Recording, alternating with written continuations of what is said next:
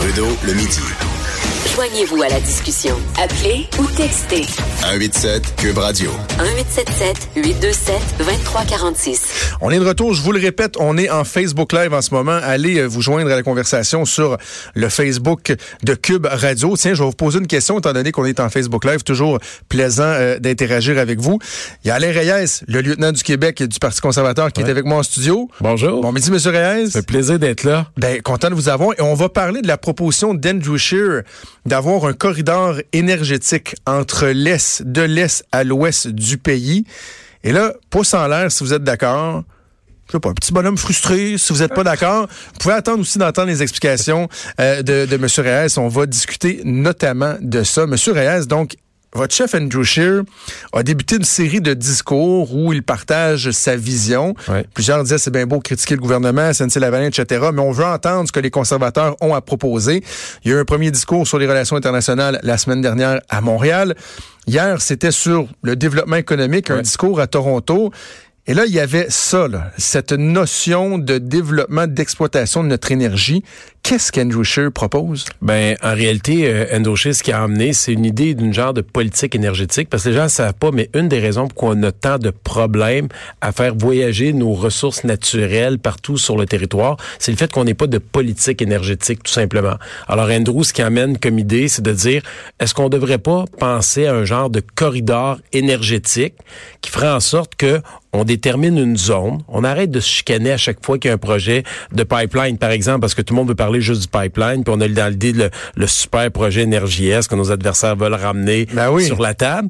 Mais en faisant ça, pourquoi pas euh, permettre aussi au Québec de poser un geste et d'exploiter, d'exporter leur hydroélectricité, donc notre expertise qu'on a développée, notre richesse naturelle avec laquelle on la, fabrique, au lieu de l'électricité qui est fabriquée avec le charbon. Donc cette idée d'un corridor qui pourrait être fait euh, avec Andrew Scheer, qui pourrait essayer d'asseoir autour de la table tous les premiers ministres du Canada.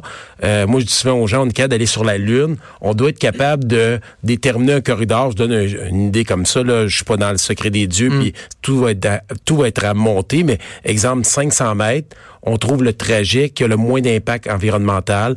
On met toutes nos expertises pour protéger le secteur, pour éviter s'il y a un problème, euh, qu'il y a un dégât environnemental et qu'on puisse réagir rapidement pour poser des gestes. Et on fait passer un pipeline de l'ouest en est pour se donner une autonomie énergétique partout au pays. Donc ça, c'était le deuxième élément important du discours. Puis de l'autre côté, permettre au Québec qui veut exporter son hydroélectricité de l'emmener de l'est en ouest. Parce que c'est beau dire l'Alberta, l'ouest canadien, mais ils n'ont pas accès à nos rivières. Ils ne peuvent pas fabriquer de l'électricité verte, euh, propre, comme nous, on est capable de le faire. Donc, exportons notre, énergie, ayons cette opportunité, cette main tendue à François Legault de dire, regarde, j'entendais euh, lors de la joute hier, tu disais c'est un genre de donnant-donnant. Ben oui, oui, en fait, ça, puis je veux dire, puis les gens qui regardent le Facebook Live ont peut-être remarqué que j'ai un large sourire depuis tantôt, depuis que je vous écoute, Monsieur Reyes, parce que j'ai envie de vous dire, vous êtes des snoros, là. Pourquoi? Êtes- Ben, c'est parce que c'est très, très, très stratégique, là. Dans le fond, et, et l'exemple que je disais, l'ajoute hier, je, je citais Jerry Maguire, Exactement. dans le film des années 2000, avec Tom Cruise, qui disait « Help me to help you, help me to help you ». Donc, dans le fond, Andrew Scheer dit à François Legault, parce qu'essentiellement, c'est, c'est, c'est- ça, ça revient à ça, euh, le Québec veut pouvoir exporter Exporter. davantage euh, de son hydroélectricité. On sait que c'est euh, vraiment le cheval de bataille de François Legault. Sa vision à long terme, c'est ça. Ailleurs dans le pays, également aux États-Unis. Il dit, pour ça, vous allez avoir besoin de, de l'accord, de l'aide, du support du fédéral et des autres provinces. OK, on va vous aider. Mais en échange, aide-nous à transporter notre pétrole de l'ouest vers l'est pour qu'on puisse, entre autres, l'acheminer sur des marchés étrangers, qu'on puisse fournir le reste du Canada. Donc, il y a quelque chose de, de je, le- je vous le Ouais. de brillant, mais de très stratégique au niveau Ben, politique. c'est stratégique, mais avec un objectif de devenir autonome énergétiquement. Et autonome pas juste au niveau du pétrole. Et c'est ça, moi, que je trouve brillant dans cette proposition-là de notre chef qui le fait, c'est de dire aux gens, on a encore besoin de pétrole. Le monde, là, qui sont contre ça, j'entends, j'entends mon notre adversaire, Yves-François Blanchet, qui dit, le Canada, c'est un pays pétrolier. Ah, on n'en veut pas. épouvantable, hein? Ben oui, mais il y a mieux prendre 50% de notre pétrole qu'on utilise au Québec du des États-Unis de Donald Trump où tout le monde nous fait des grosses peurs avec ça. Donc on l'utilise ce pétrole-là. Donc pourquoi ne pas l'utiliser au Canada, faire tourner notre économie, puis de l'autre côté préparer cette transition énergétique et le Québec aurait une opportunité extraordinaire d'exporter son hydroélectricité au Canada. Et vous avez vu le projet, le New York, qui voudrait recevoir l'hydroélectricité Ben oui. euh, du Québec. Hein? Imaginez, là, aller négocier avec les États pour se rendre à New York, quand on aurait l'opportunité de le faire dans notre propre pays, construire notre pays, exporter cette énergie-là, comme le chemin de fer le fait. On est capable de traverser le Canada en vélo sur la route verte. On est capable de traverser le Canada en train. On est capable de traverser le Canada sur des routes. Pourquoi pas être capable de traverser toutes nos énergies de- d'est en ouest et de ouest en est? Et je le répète, je pense que c'est une belle opportunité pour le Québec. Et une fois que cette transition-là va être faite, qui va être le grand gagnant au bout de la ligne? C'est le Québec. Parce que on fait de l'argent avec Hydro-Québec. C'est de l'argent qui retourne dans les coffres de l'État. Donc, nous autres, ce qu'on se dit, c'est pourquoi pas travailler? Donc, ceux qui disent ça va être compliqué, il faut parler avec 10 provinces, faut parler avec les Premières Nations, faut parler avec les municipalités. Ben, moi, je suis pas mal convaincu que ça va être plus facile de le faire avec un gouvernement fédéral qui veut travailler en partenariat, contrairement à ce qu'on voit avec Justin Trudeau, qui est en chicane avec presque toutes les provinces, que décider d'aller travailler avec les Américains pour aller exporter dans une ville comme New York, par exemple. Donc, je pense là, il y a quelque chose d'intéressant, en tout cas minimalement à, à envisager, à regarder, puis à, à se donner comme vision. Vous avez mentionné à deux reprises euh, transition énergétique. Moi, euh, ma lecture de ce qui s'est passé en Alberta, ben, dans l'Ouest en fait, c'est que euh, moi, je suis favorable à l'exploitation de, de, de, de- de notre pétrole, de nos ressources. Mais contrairement, par exemple, à ce que la Norvège a fait et fait déjà, ils se sont préparés pour une transition. Ils ont dit, on va mettre de l'argent de côté, on va, parce qu'on sait qu'à un moment donné, il y aura une certaine transition. Bon, là, les conservateurs vont éventuellement euh, présenter leur projet, leur plan plus environnemental. Vous parlez de transition énergétique. Mais en même temps, Drew Scheer dit l'objectif avec no- no- notre pétrole, nos ressources, c'est que d'ici 2030, on soit fourni à 100 Tout à fait. de, de, de, de notre, de nos ressources. Alors, tu sais, la transition, elle apparaît où? Elle se fait comment? Quand? Ben, c'est les gens qui vont le décider. En réalité, le pétrole qui est là, c'est parce qu'il y a une demande dans- au niveau de la consommation par les citoyens et citoyennes. Moi, j'aime ça entendre les gens dire, ben, il faut mettre des mesures contraignantes, ainsi de suite. Mais au bout de la ligne, c'est le citoyen qui décide dans sa liberté de faire un choix. Moi, je pense pas qu'il y ait personne le matin qui se lève puis qui dit je prends mon, mon vélo au lieu de mon auto pour aller au travail ou aller chercher mes enfants ou aller à une activité parce qu'il y a un pipeline qui passe dans notre province. Ouais. C'est faux, là. C'est, c'est un mauvais argument. C'est se mettre la tête dans le sable que de ne pas voir les données au Québec, là, pour les auditeurs qui nous écoutent. Là, puis je suis convaincu que ces données-là ont déjà été partagées. On est la province qui consomme le plus de pétrole, premièrement, le Québec. Donc, on aime ça, se, se vamper, de dire qu'on est bon puis qu'on est fin, mais on est encore la province qui consomme le plus de pétrole.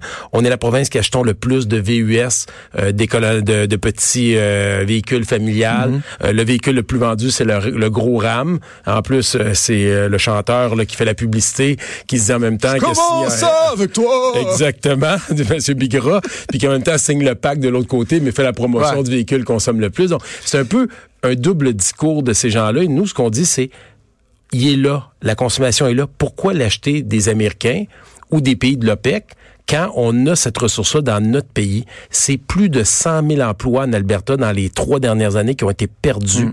Au Québec, il y a une perte d'emplois. Il y a 50 000 employés qui ont des, des salaires, euh, des gros salaires là, dans des emplois dans le secteur pétrolier qui travaillent au Québec.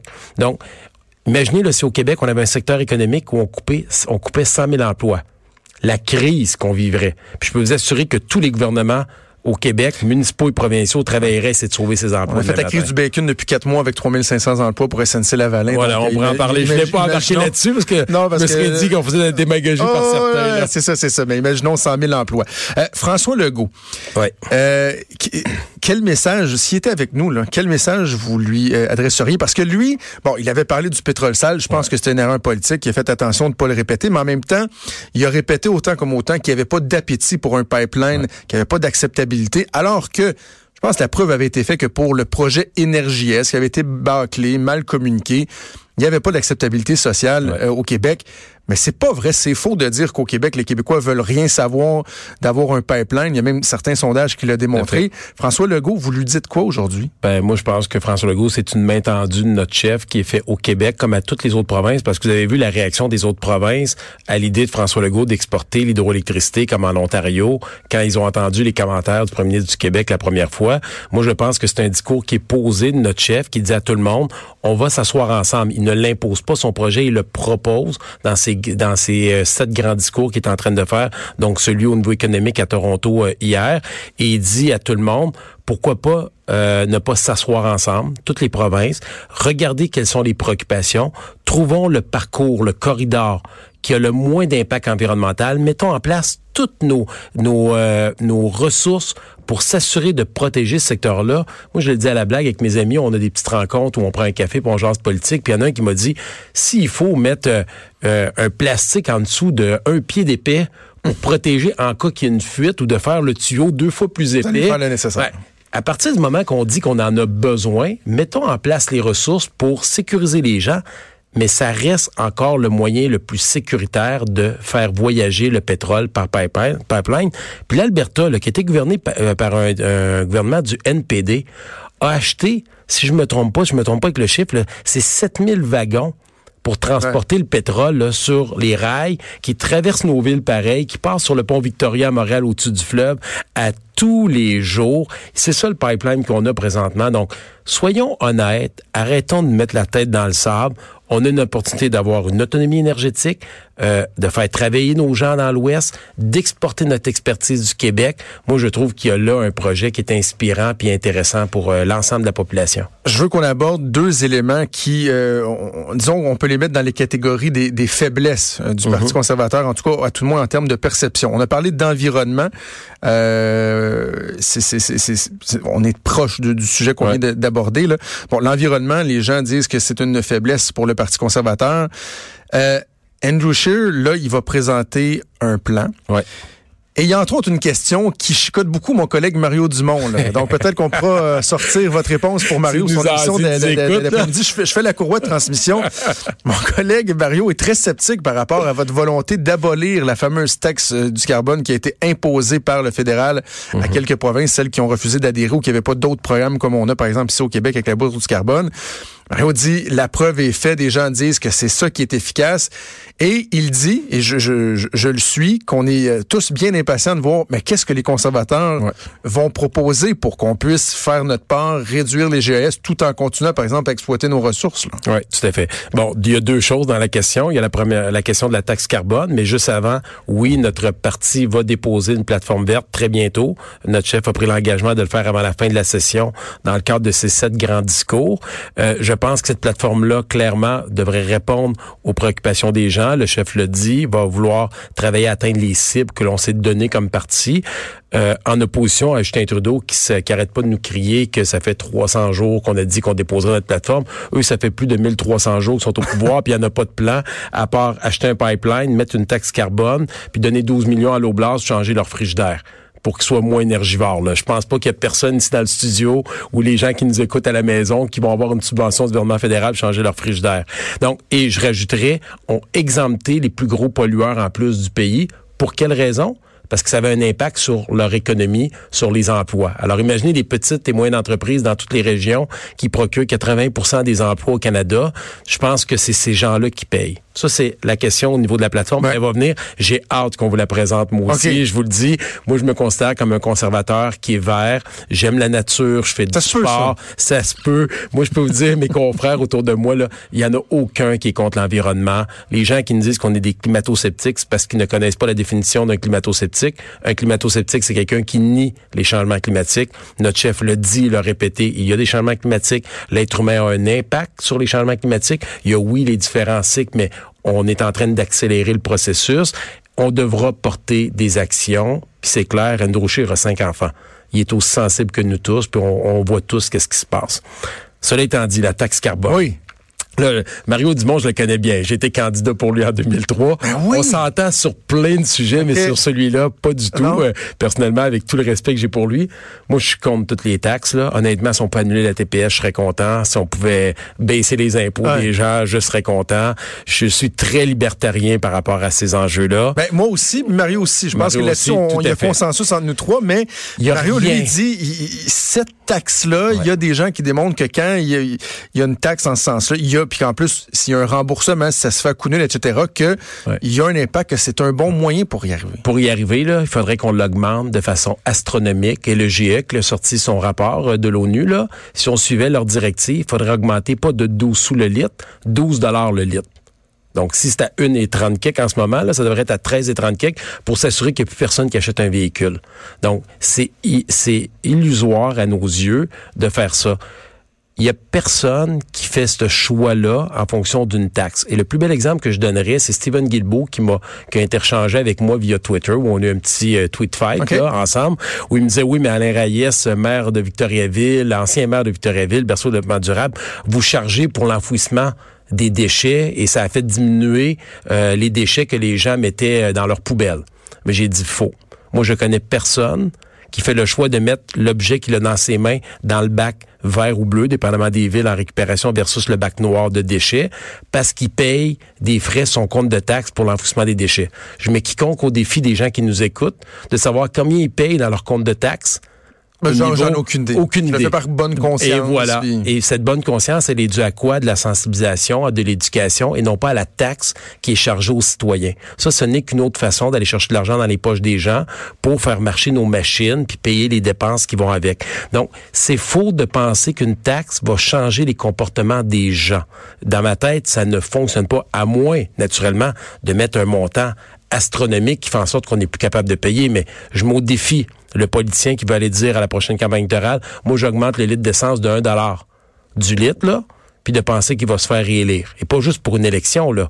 C'est utopique, là. On parle des gens qui ont des bateaux, des skidoo pour le plein air, des camions.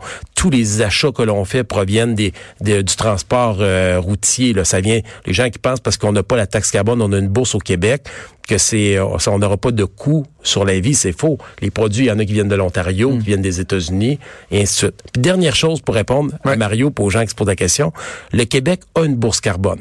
C'est François Legault lui-même qui est arrivé qui a montré le rapport. Malgré cette bourse carbone que nous avons au Québec, que les gens ne voient pas, et qui fait en sorte, en pensant qu'on n'a pas le remboursement du fédéral, nous, au Québec, donc on est doublement pénalisé chez nous, puis personne ne s'offusque de ça euh, présentement, euh, il n'y a pas eu de diminution des GES au Québec. Le rapport l'a démontré. Puis c'est pas politique ce que je dis là, c'est le rapport qui le démontre qui a été fait par des fonctionnaires puis des spécialistes. Donc, cette corrélation directe de bourse, taxe versus diminution, des GS, c'est faux. Comme la même chose avec les véhicules électriques. C'est un mauvais calcul, honnêtement. Puis moi, j'en ai un véhicule électrique hybride, de donner des subventions pour faire diminuer les GS, quand on regarde combien ça coûte ultimement, là, c'est une mauvaise décision. Cet argent-là pourrait servir à beaucoup plus euh, de mesures qu'on pourrait mettre si on voulait vraiment diminuer les GS de façon drastique. J'ai volontairement fait une pause pour qu'on puisse découper l'extrait pour le mettre dans l'émission à Mario. Puis euh, ben, on va voir de voir ce qu'il y aura dans, dans les propositions de de de, On s'entend, je l'aime beaucoup, Mario. Ça Oh, non, pas fâcher, hein? Euh, dernier truc que je vais aborder avec vous, parce que c'est dans l'actualité internationale. On a l'impression que politiquement, les libéraux vont vouloir instrumentaliser ça. Ici, Justin Trudeau, hier, qui s'est dit très inquiet de ce qui se passe aux États-Unis par rapport à l'avortement. Bon, l'Ala- l'Alabama, la Géorgie, qui euh, adoptent des réglementations très, très, très sévères. Et là, on sent que, donc, politiquement, les libéraux vont leur dire, ah, ben là, regardez, il y a peut-être ce risque-là si les conservateurs reviennent au pouvoir. Est-ce que vous avez envie qu'on reprenne le débat qu'on a eu, quoi, dans les années 70 sur l'avortement? Parce que Andrew Scheer est contre l'avortement, il est contre le mariage gay.